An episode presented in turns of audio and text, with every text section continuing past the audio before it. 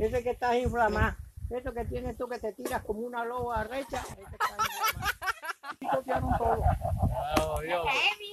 Esa porquería Tú conociste Tengo que mirarte a ver qué Yo no sé tienes, si que estás conoces- inflamada. Ya no te dije que estás inflamada.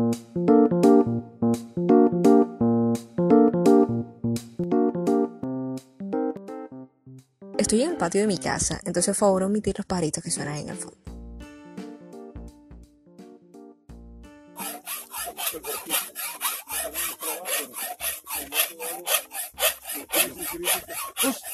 La rula, o también conocida como machete. Más bien, se llama machete porque le llamamos rula. Entonces, a ver, ¿qué es? Es un machete, es un instrumento de metal representativo totalmente del campo. Y con eso vamos a dar inicio a este episodio. Lo quiero dedicar a una persona que define perfectamente la palabra corroncho. Como ya bien había hablado en episodios anteriores, corroncho significa un campesino limpio, incontaminado, elemental de espíritu, candoroso, sencillo, puro, en fin, bueno, como quiera llamarlo. Creo que debemos normalizar esta palabra.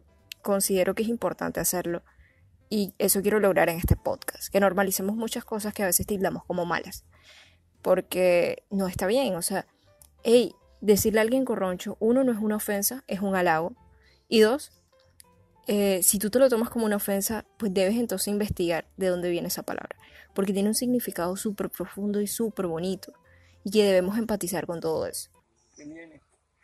El maluco. El maluco. ¿Desde cuándo, desde qué edad usted trabaja la tierra, tío? Ya, no, tener como un mes está trabajando ahí en las mangas. él. Pero de- me refiero desde peladito, desde niño, ¿qué? Eh, Dan- niño, cuatro más para allá. No joda, cuatro. Trocé una por la mitad y me buscaba para morderme y después le machaqué la cabeza y quedó arreglada. En los montes no hay culebra y espino, ah, pues. sutil. Esa persona que escuchan ahí es mi tío Machacón. Comúnmente le llaman el Macha. Su nombre es Wilson José Cano Machacón. Toda su vida se ha dedicado a trabajar la tierra. quedó atrás el enano. te bote ahora caminar yo como loco. El enano quedó atrás. El enano. Oye, te andaste rápido, enano. Y que ahí viene el maluco. Camina rápido. Es un personaje. Realmente en, en el pueblo de San Baranoa es full conocido. Ese man por donde caminaba saludando a todo el mundo. Jaime, buenos días. ¿Cuál es la arena que Un está? catito. Óyeme. Yo, Jaime, un poquitito, Jaime. lo conoce, él conoce a casi todos los dueños de finca. Otra cosa que me parece interesante de, de los pueblos, como para hacer paréntesis, es el saludo. En, en ese momento, pues íbamos, mi papá, mis hermanas y yo, íbamos llegando a la finca de, de un tío. Y ese es el saludo, o sea, ese es el saludo principal, como, oh Jaime, oh no sé qué, siempre se inicia como escrito OH, así, oh, oh, oh, no sé quiéncito. De esa forma se inicia un saludo en el pueblo. Tío, ¿cuántos años tiene usted? Uh, 60 y más. 60 y más. Ahí no vas comiendo, ¿qué más quieres? Ya que comer fruta. En ese momento el mamá gallo con lo de, ah, ahí no vas comiendo, porque íbamos caminando y nos topamos con un palo de mamón. Y a mí me encanta el mamón, o sea, es una de las frutas que más me gusta. Y entonces yo le dije, no, joder, tío, ahí hay mamón, coge el mamón, no sé qué. Y tales. Entonces por, por eso decía lo de, lo de ibas comiendo. Realmente mi tío es experto en estar cogiendo frutos y esa vaina. Y sabe cule poco de especies de árboles. Entonces en ese momento nos iba explicando todas las especies de árboles que iba viendo y toda la vaina.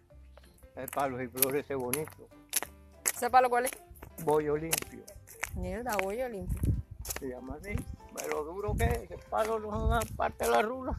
Mira, otro palo de olivo. Bueno, ¿por qué hay olivo?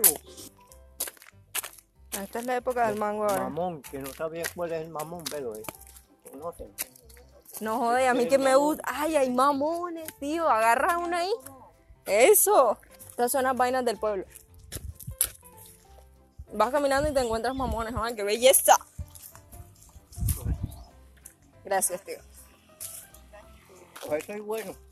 Esta- esto era del que murió. Y era buena gente, hermano. Era más malo. Sí. La gente, pues eso se murió, pero malo. Ibarra. Mi tío es la típica persona que de repente está hablando de una vaina y termina hablando de otra. Entonces vio unas torres y sacó un chiste que con un ratón que no tenía ni sentido, pero bueno. Esta vaina ha tenido varios dueños ya. Mira las torres esas como que no son altas. Mira las torres. Él la tiene clara. la tiene clara. Eh, ve, ve las torres.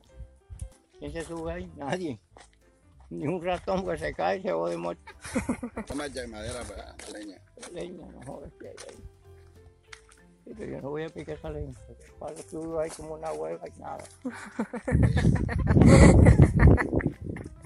Una hueva. Y así se la pasó todo el camino, poniendo sobrenombres y poniéndole nombres a las cosas y diciéndole que las perras tenían caras de mica. Bueno, en fin. La cara como una mica. Ya no es perro, sino mica. Esos son, son vainas de él, o sea, es súper creativo para estar poniendo sobrenombres. Y todo tiene que ver con animales y con lombrices y vainas así, lagartijas. Pero bueno. Resulta que el man seguía hablando, esas partes no las grabé porque ya repetía y repetía y decía lo mismo o nos mostraba otras especies de árboles y vainas así. Hubo un momento en el que nos fuimos a buscar unas cañas en la finca y unas cañas para un invento que estamos haciendo en el patio y en fin. Bueno, nos fuimos a buscar las cañas pero ya estábamos mamados y nos sentamos un ratico y empezó a hablar de su posición o bueno, lo que él piensa respecto a los médicos. Esto no va en contra de nadie ni nada, es el pensamiento de él y es respetable. ¿Por qué piensa de esa manera? No sé, pero, pero no sé cuál es la mala que le tienen los médicos realmente. Bueno, y ahí les va pues. Pero entonces todos los doctores matan gente. Claro. No si un médico mata a un paciente, ya no es médico. Ya pierde el título de su puta, pero no le para bola. Él lo pierde y vuelve y le dice, ¿por qué lo mató? Ah, no era nada tuyo. No, puta. No era nada tuyo, era Dios, lo maté. y listo. Fue puta doctor malo. ¿Sí o qué? Ay, si no mata a nadie, a un buen médico. No, es que, es que el médico no puede dejar morir al paciente. Claro. Pero él los mata a propósito. No te digo que mató a Rico Barrio. No lo meten preso. Ay, no te digo que él los mata y coge el carro y se pierde. Bueno, y eso como de resumen realmente de lo que fue un día con mi tío en la finca. O un día caminando con mi tío a la finca. No sé realmente cómo se le llamaría esto. Pero eso es un- una experiencia con una persona que es 100% del campo. Una persona que es 100% del pueblo. Y, y nada, solo quería como compartir esa experiencia porque me parece importante que, que tengamos en cuenta que somos diferentes todos. El hecho de que una persona no sepa leer, no sepa escribir porque él es analfabeta, que lo único que, que haya aprendido en su vida sea haber sabido coger un machete, porque yo me puse a la tarea de coger un machete y casi me corto y, me huele el dedo. O sea, literal, son vainas que por mucho pendejo que uno las vea o que uno diga, no joda, qué insignificante, realmente no lo son. Tiene su trabajo y es un trabajo que no es valorado. Es un trabajo que no le pagan bien. O sea, si algo decía mi tío era que se quejaba porque no le pagaban. O, o bueno, a veces le pagaban como con papa, matas de yuca y vainas así. Pero no es como tal un, un- trabajo remunerado pues que tenga dinero por medio. Y, y es una vaina muy jodida. Mi tío, a pesar de todo eso, él tiene su pensamiento muy claro a lo que es, a lo que quiere y a lo que no quiere ser. Y así habla de infinidades de temas y profundos y filosóficos que uno los liga, pues ya teniendo un poco de conocimiento. Pero se, se va él y uno dice, es una persona 0% influenciada. Es una persona que tiene clarísimo quién es y de dónde viene. Y no se avergüenza.